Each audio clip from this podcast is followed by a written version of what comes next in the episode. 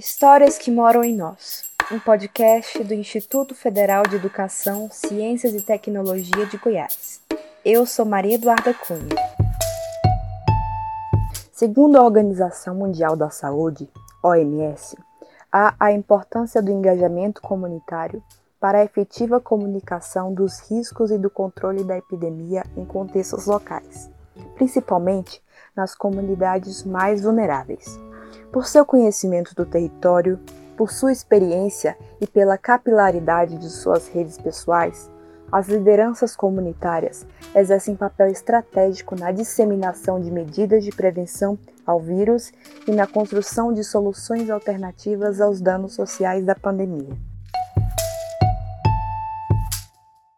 E nesse episódio eu converso com Evônio Madureira sobre o tema Lideranças Comunitárias em Tempos de Pandemia. Evônio Madureira é presidente da ABAC, Associação Beneficente e Assistencial de Combinado, e diretor-geral da Rádio Comunitária Estrela FM, de Combinado, Estado do Tocantins. Seja bem-vindo, é um prazer tê-lo aqui conosco. Eu fico muito feliz em participar é, com vocês, dando esse depoimento do nosso trabalho como líder comunitário aqui em nosso município. Espero que sirva também é, de exemplo para outros líderes comunitários. Evônio, para darmos início à nossa conversa, enquanto liderança comunitária, você poderia nos situar quais as ações e medidas têm sido tomadas para lidar com a crise do Covid-19 no município de Combinado? Desde o início do, da pandemia, em março desse ano, aqui em Combinado, ele fez decretos, vários decretos, é, obrigando as pessoas a usarem máscara, por exemplo.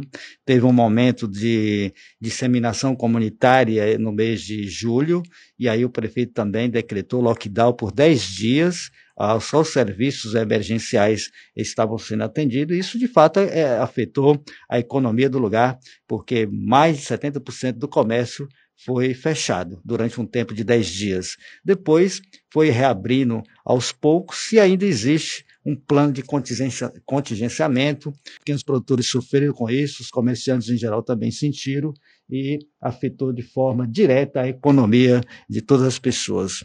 O auxílio emergencial veio para fazer essa cobertura dos mais necessitados, mas ainda assim, os pequenos empreendedores individuais que não estavam em dias com o seu CNPJ junto à Receita Federal também foram penalizados e não conseguiram receber o auxílio emergencial. No atual cenário, quais as dificuldades de adaptação e mudanças? Nós, líderes comunitários, temos grandes dificuldades é, com relação à contingência é, da Covid-19.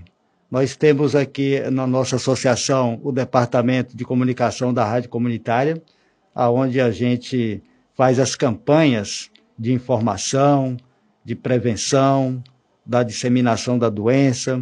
É uma campanha intensiva e a grande dificuldade das lideranças comunitárias em levar essa informação é muitas vezes por conta da ignorância das pessoas. As pessoas muitas vezes ignoram porque é, não tem conhecimento na, da causa quando é, a, os alertas são dados. Então, as lideranças comunitárias buscam sempre levar o, a informação, é, a orientação, é, participa das campanhas do governo do município, do governo do estado.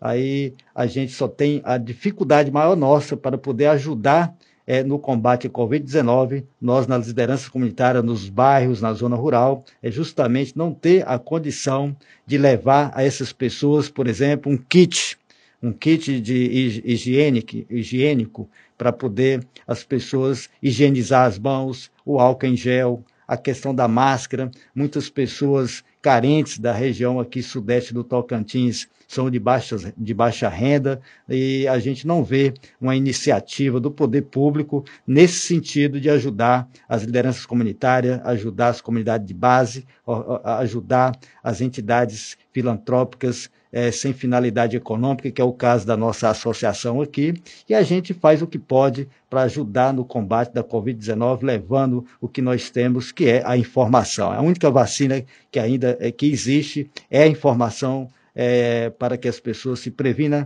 para não pegar a doença e também não contaminar ninguém.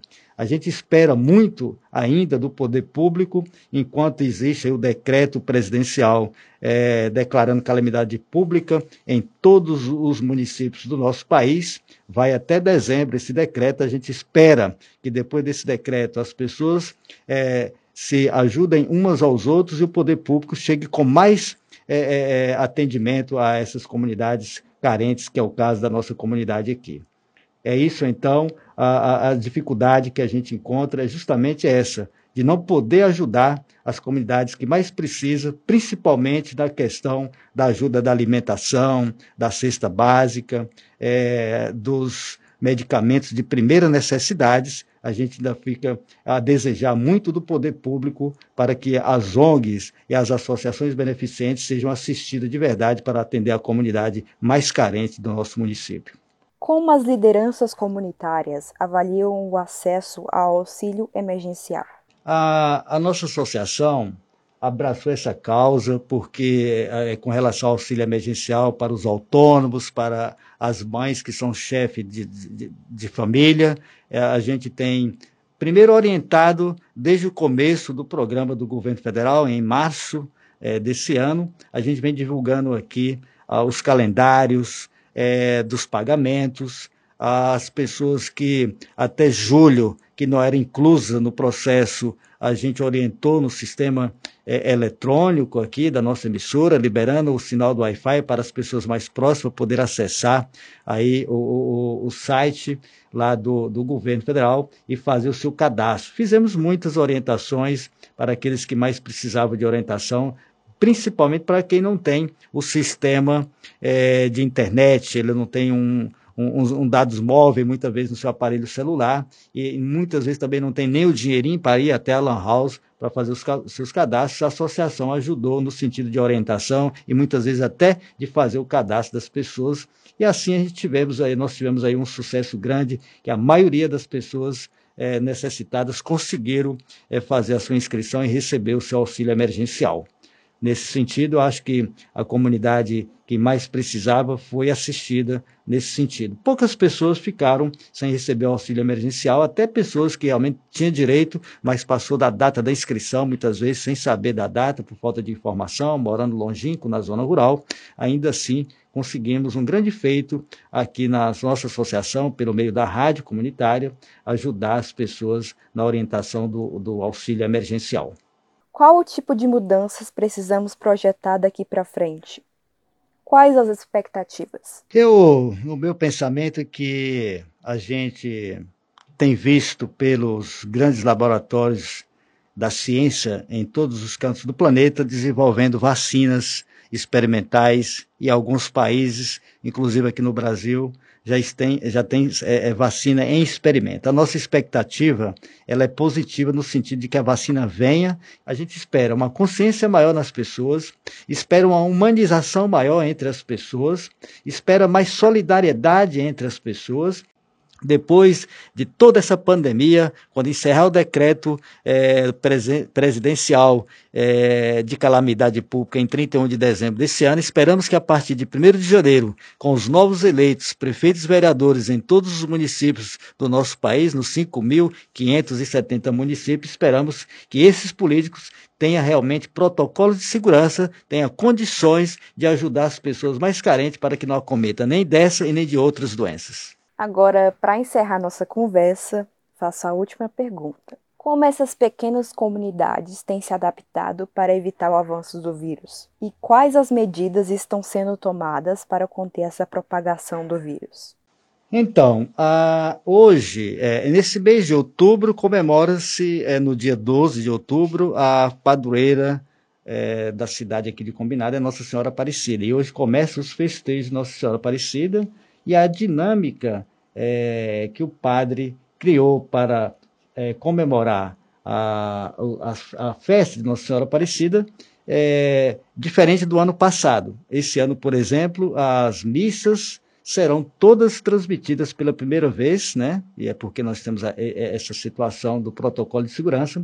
As missas vão ser transmitidas diretamente do salão paroquial da igreja, com todo o protocolo, seguindo todo o protocolo de segurança, onde cabe apenas 120 pessoas sentadas em cadeiras individuais com distanciamento de um metro e meio cada um, e na entrada a ordem é por chegada, as pessoas chegam por ordem de chegada até ocupar os 120 lugares, e aí não cabe mais ninguém, e, o, e o padre tem uma equipe, uma equipe de, de voluntários da saúde que fica na porta do salão paroquial para poder é, higienizar as pessoas eh, com álcool em gel, tem um tapete também que higieniza lá o, o, os sapatos e as, as, sandálias, e também o uso obrigatório da máscara. As pessoas não podem se levantar durante o período da missa, que dura mais ou menos uma hora. E as pessoas que não podem é, assistir à missa na zona rural, os portadores de deficiência, os idosos, por exemplo, é, e aqueles que não querem é, vir até a cidade para assistir à missa, vão assistir à missa pela transmissão da nossa rádio comunitária Estrela FM. Então, é mais uma maneira é, da rádio comunitária da nossa associação, em parceria com a Igreja Católica, organizar a logística de todo esse desaglomeramento, de, não aglomeramento de pessoas, evitando assim a transmissão do coronavírus. Nesse sentido, a Igreja Católica, com apoio da rádio comunitária, tem é, recebido grande apoio da comunidade na, nessa disciplina de obediência a, aos protocolos de segurança. Muito obrigada, Ivone Madureira, por aceitar nosso convite e por participar desse projeto.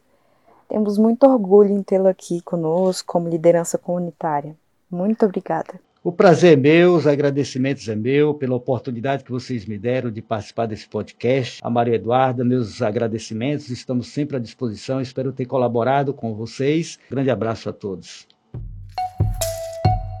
Esse podcast é uma idealização de Alan Batista, Cirão Andrade, Daniel Lourenço e Irene Santos para o programa Inspirarte do Instituto Federal de Educação, Ciência e Tecnologia de Goiás.